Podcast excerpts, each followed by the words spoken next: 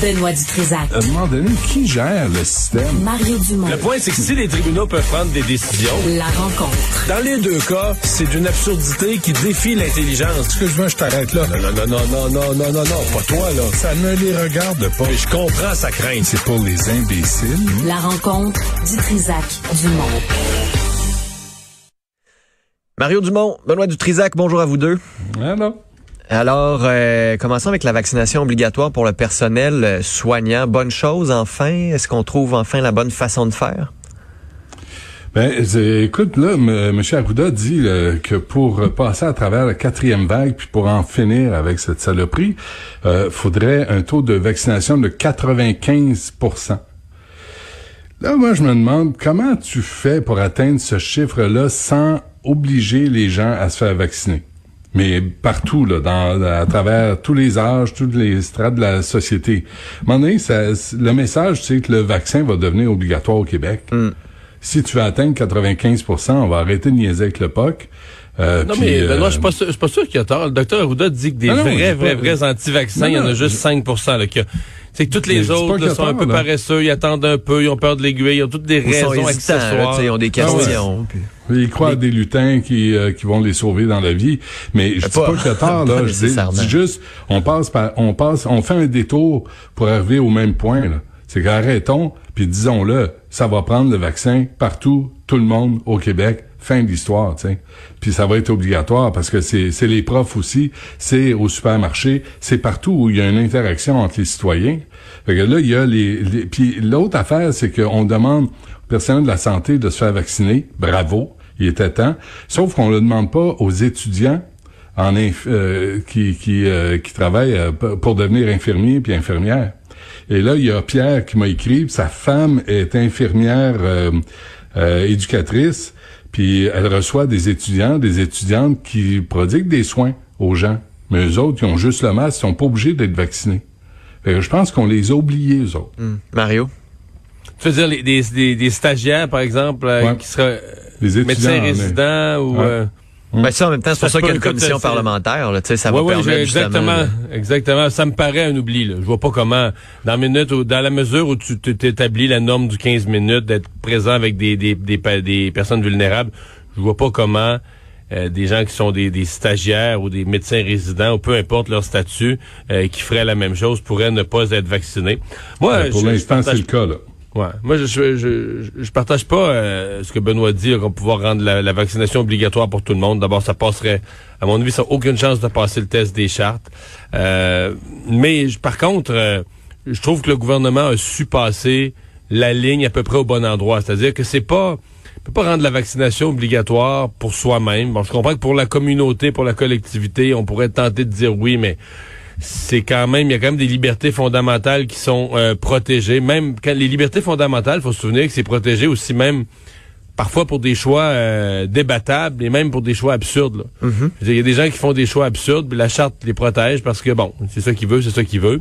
Et euh, donc, mais dans le cas où tu fais partie du personnel soignant, c'est que là, euh, ta rémunération est liée au fait que tu vas prendre soin de personnes vulnérables. Donc, tu peux pas être un vecteur de propagation. Tu peux pas, tu peux pas faire partie, toi, du risque, là. Tu peux pas être toi-même faire partie du risque. Et donc, euh, ça, euh, je pense que c'est justifié. En fait, moi, j'ai plutôt aimé l'annonce d'hier. Euh, Je pense que c'était beaucoup plus sage, de, de, par exemple, de faire une commission parlementaire, d'im- d'impliquer les partis d'opposition, que ce qu'on on aurait dû faire la même chose pour le passeport vaccinal, à mon humble avis. Ah oui, c'est, c'est, c'est, le gouvernement Legault s'est privé d'alliés dans cette histoire-là.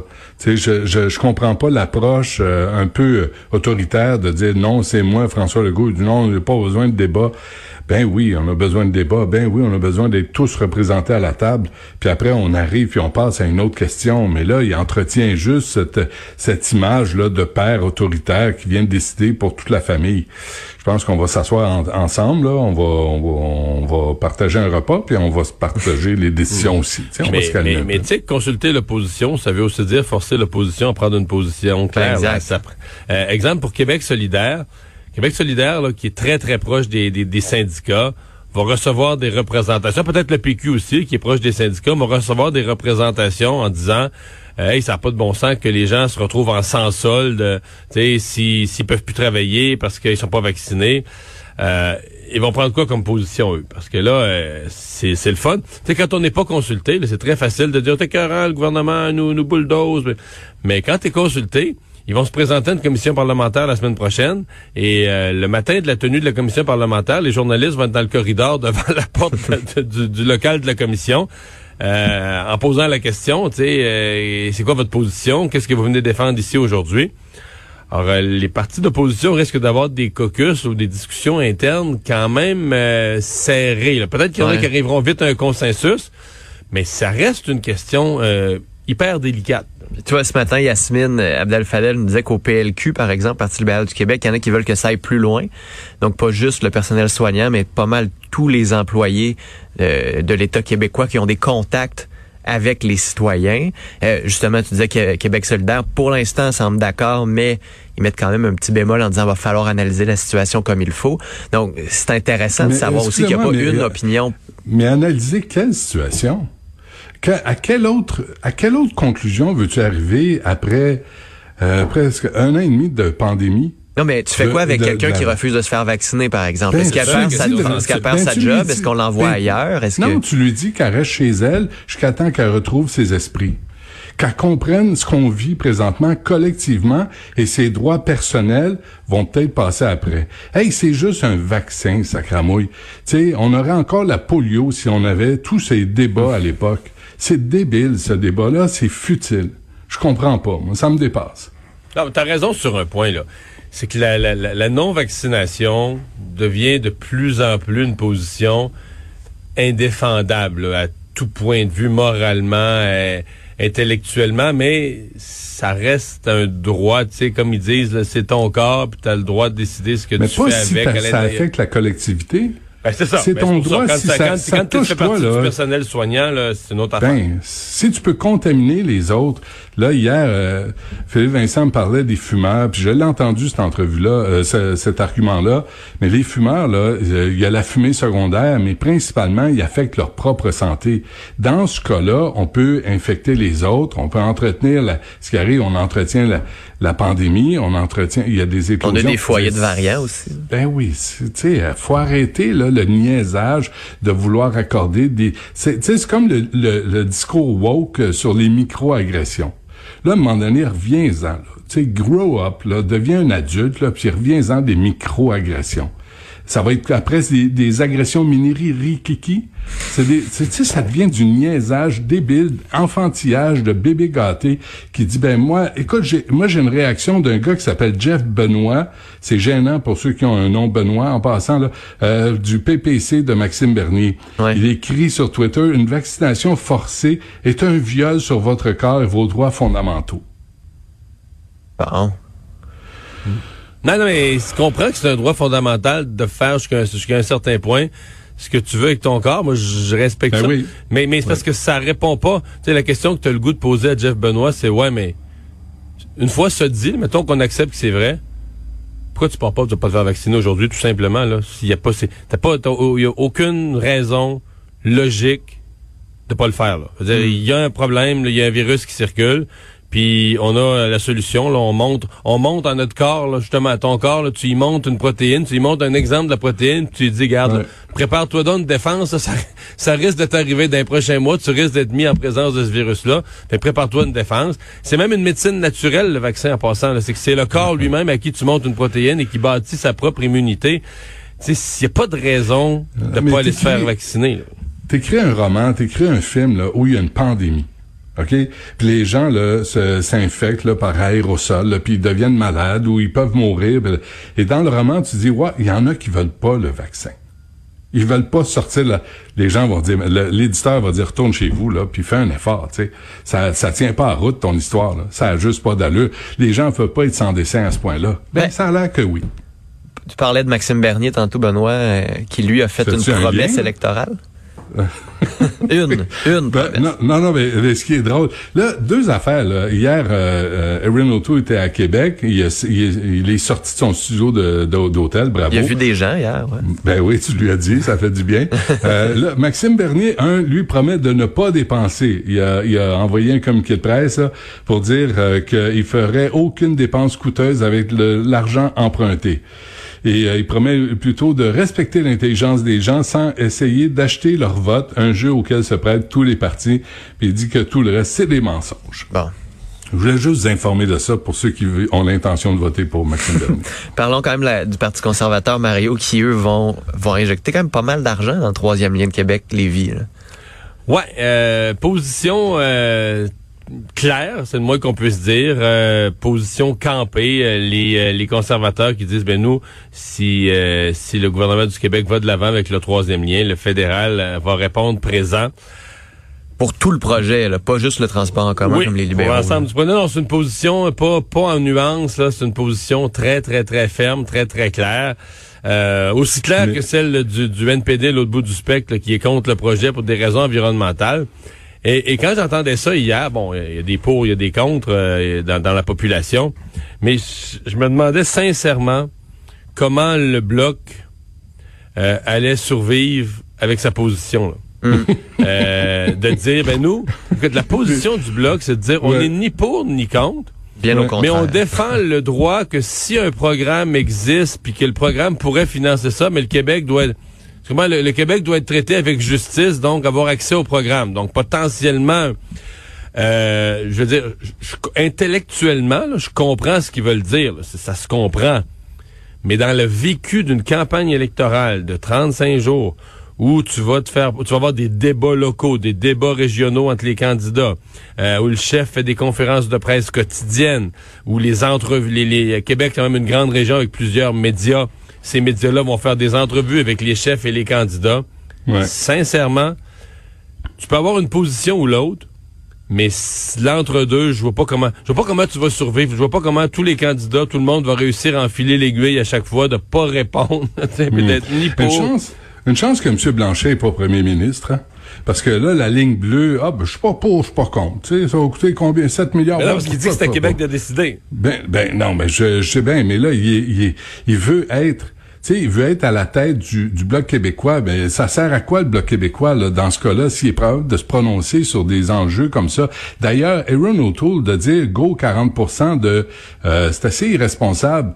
De combien, Aaron de 6 milliards, de 10 milliards, de 8 milliards, ça, ça importe peu. Puis il y a On pas de sait péage pas combien aussi. ça va coûter. On, on Le- promet de pas mettre de péage aussi. C'est quand même ironique quand ils s'étaient battus, les conservateurs, pour qu'il y ait un péage sur le pont Champlain à Montréal, alors que là, on crée une nouvelle infrastructure. Puis là, on dit, ah, Mm. Ouais. pas de péage, inquiétez-vous pas, les gens de Québec, vous êtes notre électorat. Tu sais, c'est, on, bon, là, C'est On on- s'entend politique, là. Ben, c'est là où Maxime Bernier, c'est là où Maxime Bernier compte des points. C'est quand on, on a ces stratèges, stratégies électoralistes un peu niaiseuses là qu'on voit venir comme un train de, dans le dans avec le Mais coyote puis le Maxime, Maxime Bernier est contre le troisième lien, je suis pas sûr, par exemple. Non, c'est pas ça la question. C'est Aaron O'Toole, là, il veut être un, un, un premier ministre responsable. là. Il parle du, du budget, puis de l'enflure, puis des dépenses, puis je suis d'accord. Il me semble qu'il aurait pu dire, on va voir combien ça va coûter. On est prêt à mettre 40% là, la part du fédéral, mais il va falloir garder ça dans un, tu sais, dans un budget qui a de l'allure. Entre 4 et 10 milliards, il y a juste un 6 milliards de, de différence. en même temps, c'est peut-être que- l'argent qui était promis pour les garderies qui va retirer, puis, en tout cas. OK, qui va aller là au lieu de le mettre dans le réseau des garderies qui en a besoin, des femmes qui travaillent dans des CPE à des salaires de crève-faim, à qui on confie nos enfants, on va prendre cet argent-là puis on va le mettre dans un tunnel? Là, il faudrait revoir nos, nos priorités aussi. Là. Je passais deux fois par Québec cet été. Puis euh, ben, moi, je pense que le troisième lien est, est utile à terme. Puis, euh, la région de Québec n'a pas fini de vivre de la croissance. Puis- mais euh, pour l'immédiat, je passais à Québec deux fois cet été. Les gens, juste dire, les gens de l'extérieur de Québec, en particulier de Montréal, qui disent que c'est pas vrai le trafic à Québec, là. Je veux dire, dites plus ça, là. Ah, il y en a de la congestion Ah. à Québec. là. C'était cet été, ça a été atroce. Mais il y avait des travaux sur le pont euh, Pierre-Laporte. Ben, pour ce qui, ça. qui nuisait, mais il y en avait partout. C'était congestionné d'un bout à l'autre. Euh, et j'ai eu un moment donné à traverser Québec là, de Charlevoix. tu sais, je voulais pas prendre le traversier de Charlevoix, revenir vers, vers chez moi, vers le bas du fleuve. La traversée complète de Québec, là, de Beauport jusqu'à la sortie du pont, ça en était humoristique. Puis grâce à grâce à Google Maps là, qui, qui te fait prendre les bons détours. Sinon, sinon je serais, je serais pas avec vous autres un matin, je serais encore là. C'était épouvantable le trafic à Québec. Mais on dit pas, moi, moi je dis pas ça. Là. Moi, le, le troisième lien, là, euh, effectivement, puis c'est une, c'est une région qui est en croissance. Faisons-le, mais faisons-le comme du monde. Puis euh, faisons attention aux extras, puis aux dépassements de coûts. Puis, tu sais, c'est quand même un, un tunnel. Là. Il y a, il y a une, il y a- tu sais, il y a un aspect de sécurité aussi qui est associé à ça. Mine de rien, tu t'en vas en dessous de l'eau en voiture. Ben, je sais pas, tu sais, je vais être sûr que ça soit construit comme du monde, tu sais, puis que, mais que ça soit construit à bon prix. Parce que là, on a vu des dépassements de coûts au Québec. On veut pas rembarquer là-dedans. Non, non, je comprends que c'est un projet qui est devenu très, très, très dispendieux. Ouais. Mais très, très, très politique aussi. Erin O'Toole hier, là, euh, bravo euh, quand il a dit fermement pas de reconnaissance d'un gouvernement taliban. Euh, J'espère que M. euh, Marc Garneau a pris des notes. Là, euh, il, a, M. Trudeau dit ça aussi. il, a- il est revenu là-dessus, Justin Trudeau, mais que le ministre des Affaires étrangères, en entrevue à CBC, soit pas capable de dire qu'un gouvernement taliban, c'est un gouvernement misogyne. Écoute, on, a- on va arrêter les qualificatifs, là. De pas être capable de dire, wait and see, on va voir comment ils se comportent. Marc Garneau, on va voir comment les talibans se comportent.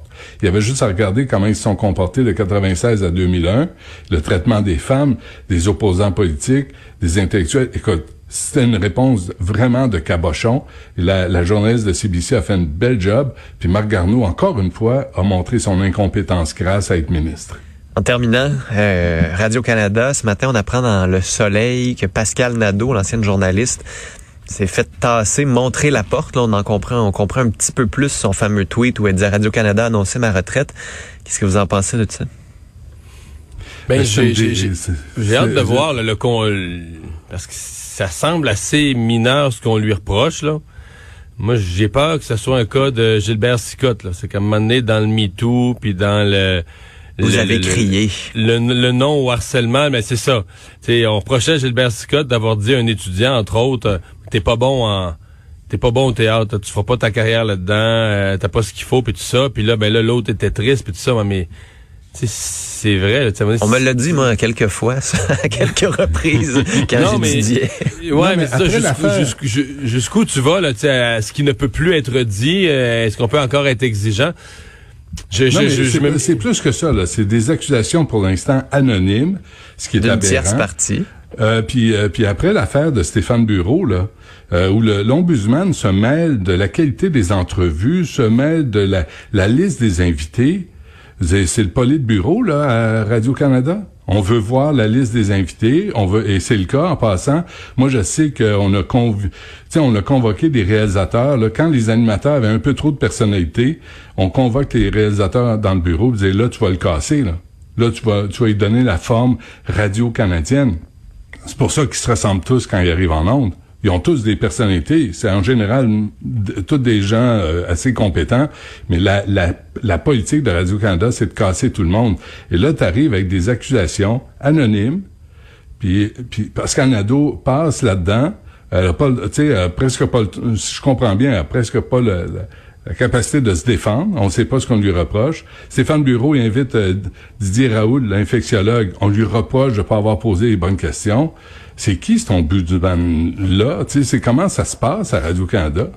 Je comprends les politiques euh, d'entreprise, mais il y a quand même des maudites limites de, de mettre quelqu'un à la retraite après 33 ans à Radio-Canada, 38 ans dans le métier, sur des accusations, des allégations, en fait. Mais on C'est assez aura grave, le, On aura le fin mot de l'histoire, dans la ouais. presse. Oui, c'est ça. Il y aura des documents de cours dans les prochaines semaines, euh, dans, Ouais. le cadre d'une procédure qui vont nous donner le détail de ce qu'on lui reproche, on sera plus à même Mais de le dommage de est fait, là. Ah, mais le Mais dommage, est fait, il n'y a aucun doute, aucun doute. dommage est fait. puis C'est insensé de mettre fin à une carrière comme ça de Pascal Nadeau sur des allégations. C'est- grave, là. C'est quoi? Elle a haussé le ton? Elle a dit à quelqu'un. On le sait même pas, on le sait même pas, c'est ça l'affaire. Ouais. T'sais, on Moi, le je suis sait pas, prudent parce que, c'est, c'est, le- par exemple, le major général Fortin, là, qui dirigeait la campagne de vaccination au Canada, le militaire, quand les accusations sont sorties, ça me paraissait bien bizarre, bien ben vieux comme histoire, plutôt flou pour enlever quelqu'un qui était dans un rôle stratégique là, au service de l'ensemble des Canadiens pour organiser la vaccination puis tout ça.